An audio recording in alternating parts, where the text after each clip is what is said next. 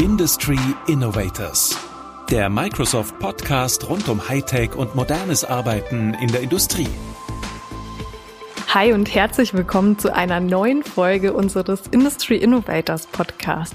Ich bin Christina Seiler und ich spreche in diesem Podcast mit meinen Gästen über aktuelle Themen und Trends in ihrer Branche. Heute sprechen wir darüber, wie beim Automobilbauer Audi die Logistikplanung mit Hilfe von Augmented Reality erweitert wird. Bei mir zu Gast sind Lars Witte, Global Head of Supply Chain Planning bei Audi und Tobias Briegel, Inhouse Logistics Project Lead bei Audi. Hallo Lars, hallo Tobias. Schön, dass ihr heute mit dabei seid. Hallo, vielen Dank für die Einladung. Hallo Christina. Lars, in deiner Rolle bei Audi verantwortest du, wie die Logistikprozesse in den Produktionshallen aussehen. Wie muss man sich denn die Planung dahinter vorstellen? Wie funktioniert das Ganze? Ja, das muss man sich vielleicht so vorstellen. Wir fangen bei Audi so etwa fünf Jahre vor Serienstart an, das Auto zu planen. Und zu dem gleichen Zeitpunkt fangen wir auch an, in der Logistikplanung uns Gedanken darum zu machen, ähm, welche Prozesse und Strukturen wir aufbauen müssen, damit wir die Teile, die letztendlich vom Lieferanten für dieses Riesenpuzzle, was ein Auto darstellt, für den Kunden ans Band bringen können, ne, damit die montiert werden können. Und das machen wir in den fünf Jahren, bevor wir in Serie gehen. Also unfassbar komplexer Plan, sehr, sehr lange Vorlaufzeit. Tobias, du bist ja Teil von Lars, seinem Team. Wie fühlt sich das dann an, wenn man quasi fünf Jahre lang plant und dann steht man zum ersten Mal in so einer Halle, in der dann am Ende die neue Fahrzeuglinie gebaut werden soll? Ja, das ist tatsächlich ein super spannender Moment, auf den man lange hinfiebert als Planer wenn man dann die ersten Umsetzungen von dem, was man jahrelang geplant hat, dann tatsächlich in der realen Halle ähm, sieht, das ist ein bisschen so, als würde sein Baby das Laufen lernen und im Fokus von solchen Begehungen steht dann in der Regel halt die komplexen Schnittstellen zwischen Logistik, äh, zwischen Fertigung und den baulichen Anforderungen, immer mit dem Ziel, dass das Material möglichst effizient an die Linie transportiert werden kann. Wenn jetzt quasi das Baby laufen lernt, also man guckt ja dann immer, dass es nirgendwo drüber fällt, gibt es Dinge, auf die du bei der Begehung von so einer Halle als erstes achtest oder was dir direkt ins Auge sticht? Ja, es sind diese angesprochenen ähm, Schnittstellen zwischen den Fachbereichen. Im Fokus steht da immer das effiziente Zusammenspiel der einzelnen Prozesse, sodass wir dann das gesamtwirtschaftliche Optimum auch realisiert bekommen. Und da hilft es halt einfach wahnsinnig gut, wenn diese Schnittstelle zwischen den digitalen Tools und der Realität möglichst klein ist. Das heißt, wenn die digitale Planung ins Echte übertragen wird. Genau. Wie läuft denn so eine Begehung in der Regel ab? Ja, im Regelfall ist ja so, dass wir uns so eineinhalb bis ein Jahr vor SOP, also vor Serienstart, äh, in die Realität begeben. Ne? Wir planen relativ lange digital, dabei helfen uns verschiedenste Tools und ähm, irgendwann sind wir dann zu einem Zeitpunkt angekommen, wenn so eine neue Infrastruktur entsteht und auch fertig ist und wir dann sozusagen anfangen, die mit logistischem Equipment, mit Infrastruktur, mit Regalen und so weiter auszurüsten und äh, unsere Layouts, die wir in der, in der digitalen Welt gemacht haben, quasi mit der Realität abgleichen. Und das läuft halt so ab, dass wir vor Ort gehen, dass wir uns das angucken, dass es ähm, Workshop-Serien gibt, in denen wir letztendlich gucken, für jedes Teil ist es dem richtigen Prozess zugeordnet, es kommt es mit den richtigen Ressourcen und ähm, gibt es Optimierungen, die wir machen können, die man vielleicht auch erst in der Realität erkennt, ne, am Band, die man vielleicht vorher in der digitalen Welt so noch nicht gesehen hat. Ihr nutzt ja mittlerweile Augmented Reality, also die erweiterte Realität. Wie lief denn eure Planung früher ab und wie sieht es heute aus, wenn ihr, ich sage jetzt mal, die digitale Welt in die Realität übertragt? Also früher hat man natürlich viele Sachen, die man dann in der Realität antrifft, vielleicht nicht so erkennen können. Also ich mache mal ein konkretes Beispiel. Mhm. Früher ähm, ein Layout natürlich auch schon am Computer geplant hat, dann kann man aber in 3D manchmal nicht abschätzen, dass es in der Realität in der Halle, in der wir später stehen, äh, zum Beispiel Störkonturen gibt, sowas wie ein Lüftungsrohr oder sowas, an der Stelle, wo eigentlich ein Regal stehen sollte oder irgendeine Säule, die die Halle trägt. Und ähm, da hilft uns natürlich die Augmented Reality, sowas viel früher mittlerweile zu erkennen. Und in Summe würde ich sagen, unser Arbeiten ist viel digitaler geworden. Ich mhm. glaube, was ganz wichtig ist, und das ist eigentlich auch der Kern von solchen Tools, ist, dass die nahtlos ineinander übergehen sollten, also ineinander greifen. Und für uns ist auch ganz wichtig, das ist den Mitarbeitern immer wichtig, dass die intuitiv bedienbar sind. Und die Bedeutung hat, ich sag mal, in der Arbeit extrem zugenommen. Was muss denn so eine Lösung eigentlich mitbringen, dass sie tatsächlich von den Mitarbeitern genutzt wird? Also du hast schon gesagt, äh, intuitiv bedienbar. Wie habt ihr das Ganze dann euren Kolleginnen und Kollegen näher gebracht? Also was so ein Tool nie sein darf, ist Selbstzweck. Ne? Wir haben früher schon an der einen oder anderen Stelle festgestellt, dass wir oft mit Expertentools arbeiten. Da braucht man drei Monate, bis die Leute sich eingearbeitet haben und bis sie es dann wirklich nutzen, äh, sind sie schon fast wieder raus aus dem Projekt. Und deswegen, was ich eben sagte, intuitive Bedienbarkeit und ein Tool muss leicht erlernbar sein. Mhm. Vielleicht kannst du, äh, Tobias, nochmal ein Wort dazu sagen, wie die Planer das erste Mal reagiert haben, als wir das Tool gezeigt haben. Also was ich erzählen kann, ist eine ganz coole Geschichte, die wir im Rahmen der Entwicklung von Layer mitbekommen haben oder erlebt haben. Ich hatte sie zum Testen als Prototyp damals noch in China mit dabei und die Kollegen vor Ort sind einfach wahnsinnig technologieaffin. Die haben sich die Brille geschnappt, aufgesetzt und sofort ausprobiert. Ich konnte eigentlich gar nicht viel äh, zu erzählen, was denn eigentlich der Nutzen von dem Ganzen ist, wie es anzuwenden ist. Aber es hat funktioniert und äh, was sie gesehen haben, waren Hologramme von verschiedenen Regalkonfigurationen. Und unmittelbar sind dann Diskussionen losgegangen, ist denn das die optimale Höhe, die wir hier geplant haben in 3D oder kann man hier vielleicht an der und der Stelle noch was optimieren? Und das war einfach super, super befriedigend zu sehen, dass die Augmented Reality beziehungsweise unsere Anwendung letztendlich auch genau das tut, was wir für sie vorgesehen hatten, ne? nämlich die Planung schon früher erlebbar zu machen und äh, Diskussionen zu fördern und letztlich halt auch die Planung dadurch effizienter macht. Und äh, speziell jetzt für Layer R gesprochen, wir sind ein super technologieaffines Team und ähm, deswegen war es auch einfach, das Tool dann auch ja an die Planer zu bringen. Die Anwendertests, die wir im Vorfeld hatten, die mussten wir tatsächlich dann oft auch begrenzen, ne, weil wir super viele Anfragen hatten äh, von freiwilligen Probanden aus der Abteilung, die das gerne ähm, für ihre Zwecke getestet haben möchten. Tobias, du sprichst jetzt ganz selbstverständlich von Lay AR. Das ist natürlich nicht allen geläufig. Was verbirgt sich denn hinter dem Begriff? Ja, hinter Layer es ist eine Wortneuschöpfung. Das ist eine Kombination aus Layout und Augmented Reality, AR. Mhm. Und dahinter steckt ja, eine Augmented Reality Anwendung auf Basis der Microsoft HoloLens, mit der wir in der Lage sind, eben äh, das, was wir digital geplant haben, als virtuelle Hologramme in das Sichtfeld des Planers einzublenden und ihm so, ja, das Zukünftige ist, einfach intuitiver, erlebbarer darzustellen.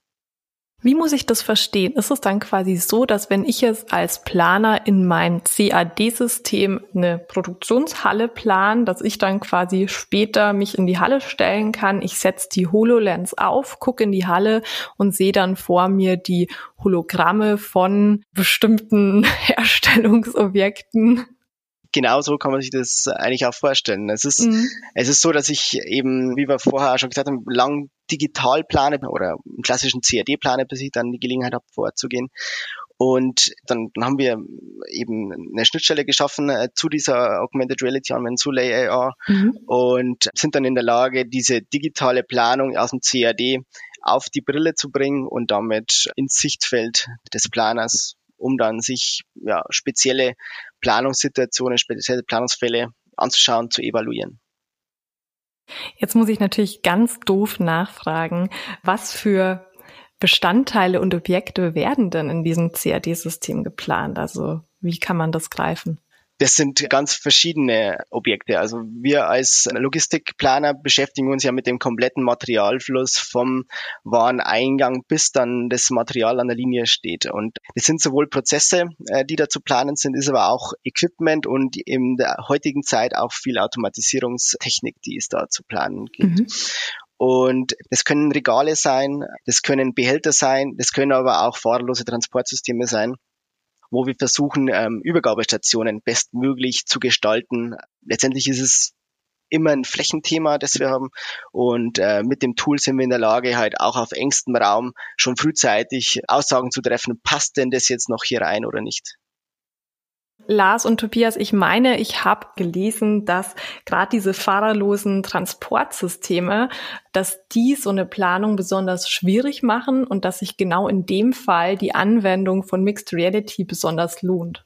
Ja, das ist richtig. Ich meine, das ganze Thema fahrerlose Transportsysteme oder automatische Transportroboter das ist ein globaler Megatrend. Ne? Da gibt es einen Weltmarkt, der umfasst mittlerweile mehrere hunderttausend fahrerlose Transportsysteme pro Jahr, die in Einsatz kommen weltweit.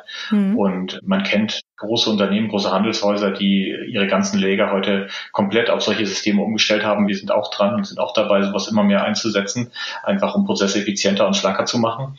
Und dadurch, dass sich solche Objekte, solche Transportsysteme ja frei im Raum bewegen und auf bestimmten Routen fahren und auch teilweise selber überholen können aufgrund ihrer Sensorik, ist es natürlich wichtig, dass man den Rahmen und die Strecken und auch die Umgebungskonturen mit den Routen dieser Systeme abgleicht. Und dafür hilft äh, so ein Augmented Reality Tool extrem gut, weil es halt uns ermöglicht, von vornherein zu sehen, wo fährt das FTS lang, wo biegt es ab, wo muss es Konturen umfahren, wo könnten möglicherweise Pfeiler oder Säulen oder was auch immer im Raum stehen oder andere Objekte, die wir äh, sozusagen in Abstimmung mit unserer Fertigungsplanung an den Linien platzieren müssen, die letztendlich den Fahrweg stören könnten.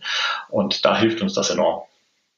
Bevor ihr Mixed Reality eingeführt habt, habt ihr ja für die Logistikplanung Prototypen produziert. Ihr habt Hallen mit Klebestreifen markiert und vieles, vieles mehr. Was hat sich denn im Vergleich zu früher verändert für euch? Ja, das klingt am Anfang immer so ein bisschen banal mit den Klebestreifen. Das ist aber eigentlich ein ganz ähm, guter Prozess, weil man irgendwann, wie gesagt, in die Halle gehen muss und abgleichen muss, wo steht denn welches Material, wie ist denn welches Layout. Mhm. Aber es kostet halt Zeit. Und man kann es erst ab dem Zeitpunkt machen, wenn die Halle steht.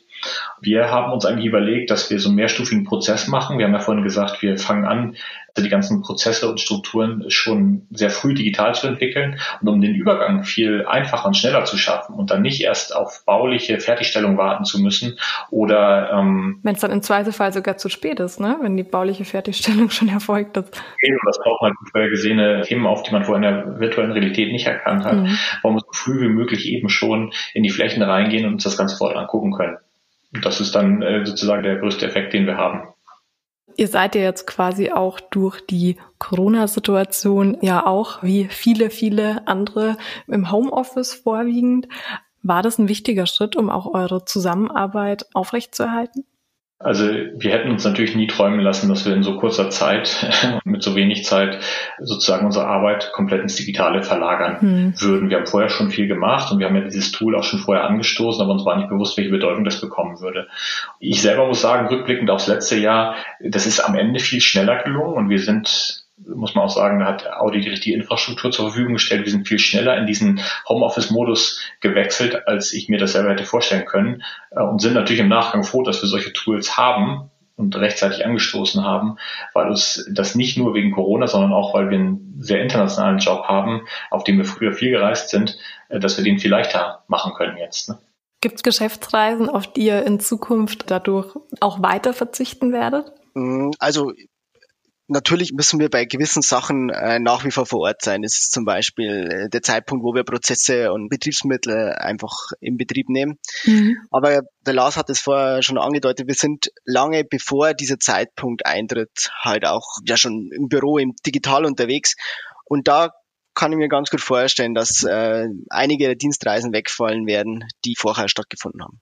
Ich glaube auch, dass der Schritt zurück kein ganzer Schritt zurück sein soll oder wird und auch nicht sein darf. Ich glaube, so eine schwierige Situation wie Corona, die birgt auch immer was Positives und diese Chance, sag ich mal, sich in die digitale Arbeitswelt stärker zu begeben, äh, die muss man einfach nutzen und ich bin mir sicher, dass da ein großer Teil von dieser Zusammenarbeit erhalten bleibt. Der Tobias sagt richtigerweise, wenn so eine Halle in Betrieb geht und wenn solche Prozesse in Betrieb gehen, also so relativ dicht vor Serienstart, dann müssen wir natürlich irgendwo auch vor Ort sein und müssen Dinge abnehmen und abstimmen, aber in einem viel kleineren Maße. Was euch ja dann auch wieder Zeit schafft, um quasi äh, euch auf weitere Themen zu fokussieren. Genau, das ganze Thema ist ja auch ein Effizienzthema, ne? weil man sagt immer so schön, ein Bild sagt mehr als tausend Worte und jetzt auch nochmal im internationalen Kontext ein 3D-Bild gemischt mit der Realität sagt mehr als 10.000 Worte. Ne? Also bevor ich umständlich auf Englisch oder in China oder Mexiko dem Planer erkläre, was das Problem ist, kann ich ihm auch einfach ähm, die HoloLens aufsetzen lassen und er sieht dann, äh, oh, das ist das Problem und bevor man komplex auf Englisch oder wie erklärt, dass ein Hinterschnitt sich jetzt gerade mit einem Regal kreuzt oder irgendein Lüftungsrohr da durchläuft, was da nicht sein sollte, das setzt sich halt dann von selbst. Ne? Mhm. Also es macht auch die Kommunikation einfach. Vielleicht könnt ihr noch mal beschreiben, wie denn jetzt die Kommunikation auch im Homeoffice aus funktioniert. Also steht dann trotzdem jemand in der Halle, der quasi die Brille im Moment gerade aufhat? Wie kommen die Informationen zu euch? Vielleicht könnt ihr das einfach noch mal erklären. Es gibt zwei Modis für die Anwendung.